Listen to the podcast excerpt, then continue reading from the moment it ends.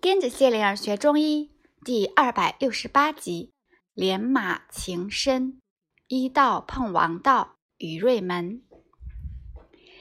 一辆马车风雨兼程驶向鲁国，在车上，巧人说：“你就是停不下来，刚看完赵简子，又想看孔夫子了。”扁鹊拉起巧人的手，放到自己的脸上。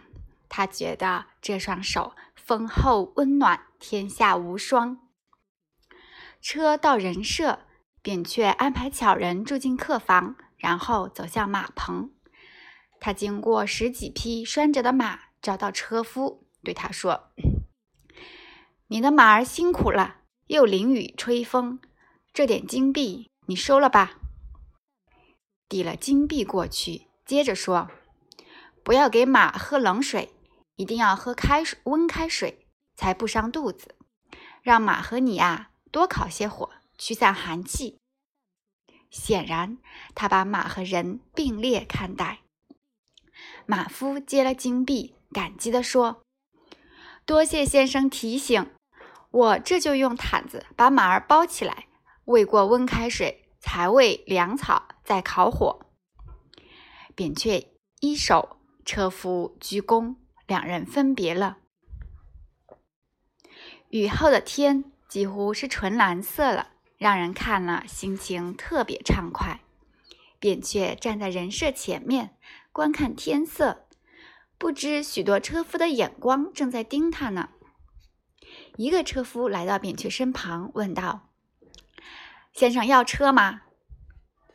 扁鹊转脸答道：“啊，嗯，一个大货车装满最新鲜的粟米，外加一个小马车去孔丘学院，都准备好了，到人社找我。”说完，递了几个金币给车夫。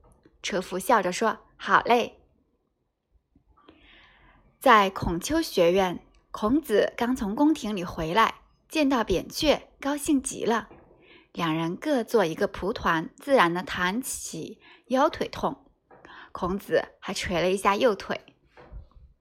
扁鹊说：“夫子，右侧腰腿痛，是因为用心太多，仍觉得精力不够，就将下肢的气血关闭了，运用到上身，久而久之成了习惯。右侧腰腿气血不足，痛不可忍。”孔子微笑的点头，双手紧扣在胸前。曾参坐在席上，学着孔子，也扣着双手。扁鹊分析了病因，就提出治法：弟子们年轻气壮，可以代劳一部分；夫子呢，放松右侧腰腿，让气血回流，即刻就能解痛。孔子转脸看曾参，说。《孝经》留给你写，这在昨天几乎不可能发生。曾参依手而道：“是。”接受了事关改造人性的重任，未知竟能名传后世。孔子顿时松了一口气，笑道：“重新编述诗、书、礼、乐，快要结束了。春秋、周易审核完毕。”遵照扁鹊的治法，让弟子们代劳吧。我让气血重回右侧腰腿。他说完之后，立即让两手自然下垂，头颈肩背腰腿足逐段松弛，一派入静的样子。尤其是脸肌的松弛最明显。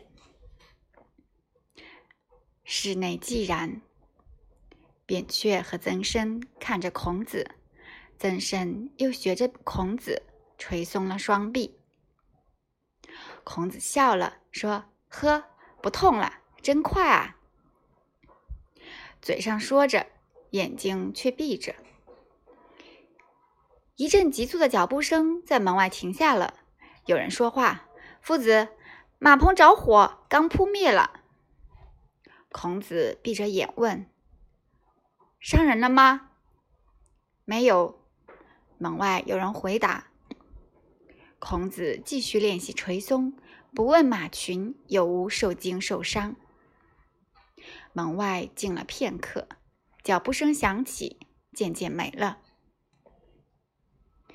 扁鹊和真身刚才都变了脸色，见孔子这样，对望了一眼，都不愿打搅宁静的气氛。稍后，扁鹊悄悄地起身，走出门外，用鼻子嗅，用耳朵听，寻味寻声，向前走着，来到一个大院，看到很多马散乱地拴在树干上，水槽边。